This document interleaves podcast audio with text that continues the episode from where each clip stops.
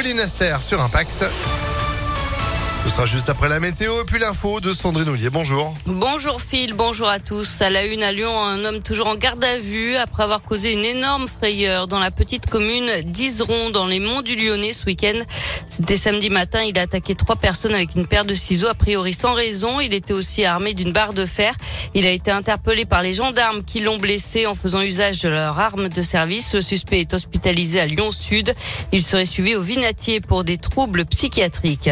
Un drame évité de justesse en Isère, à Vigneux, d'après le Dauphiné libéré. Un père de famille a sauvé la vie de sa fille de 4 ans qui venait de se noyer dans la piscine familiale. Sur les conseils des pompiers au téléphone, il a réussi à la ranimer avec un massage cardiaque. Les jours de la fillette ne sont plus en danger. Et puis on a frôlé le drame aussi à Curis au Mont d'Or. Un homme a fait une chute alors qu'il escaladait une falaise. Il n'a été que légèrement blessé alors que la falaise mesure par endroits 15 à 30 mètres de haut. Une nouvelle manifestation à Lyon des commerçants qui vendent sur les marchés. Ils protestent contre le changement des règles sur les marchés lyonnais. Ce sera à 15 heures devant l'hôtel de ville cet après-midi. Parmi les mesures critiquées, la réduction de la durée des absences de forains, la priorité aux produits de saison et l'interdiction des barnums. Dans l'actualité en France, on devrait connaître le nom du nouveau Premier ministre dans la journée, peut-être même dès ce matin.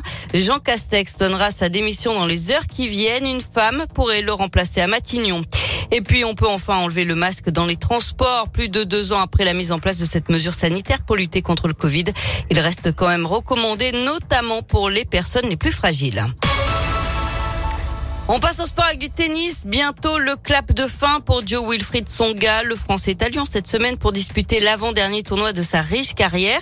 Il dispute l'Open Park Auvergne-Rhône-Alpes sur la terre battue du Vélodrome du Parc de la Tête d'Or.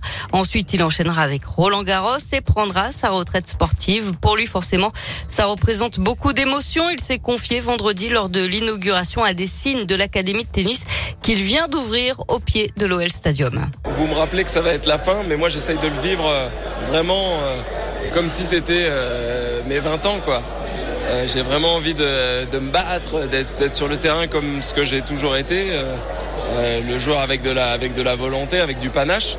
Donc tant que ce ne sera pas la, dernière balle, je vais essayer d'y penser le moins possible. Alors c'est possible que ça me rattrape quand ça sera la fin et que, les émotions soient là, mais pour l'instant je, suis à, je suis à bloc et, j'ai envie de bien finir. Joe Wilfried Songa qui affrontera le Slovaque Alex Molkan au premier tour. Ce sera à partir de 14h cet après-midi.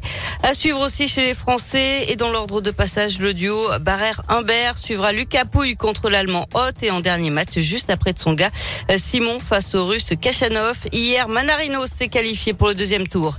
Et puis en foot, la remise des trophées UNFP hier soir avec des Lyonnais à l'honneur. Christian Endler de l'OL a été élu meilleure gardienne du championnat. Le Brondillant, Karim Benzema, meilleur français évoluant à l'étranger, puis l'ancien coach de l'OL aujourd'hui à Rennes, Bruno Genesio, meilleur entraîneur de Ligue 1. Le titre de meilleur joueur revient à Kylian Mbappé. Une fois de plus. Merci beaucoup Sandrine pour l'info qui continue sur impactfm.fr. Vous êtes de retour à 11h. À tout à l'heure. À tout à l'heure. C'est la météo et des éclairs.